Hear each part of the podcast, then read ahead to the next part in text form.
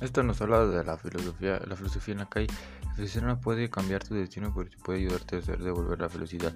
La filosofía nos puede enseñar que no, que no nos afecta aquello que no depende de nosotros mismos, aquellas cosas que son factores externos a nosotros mismos.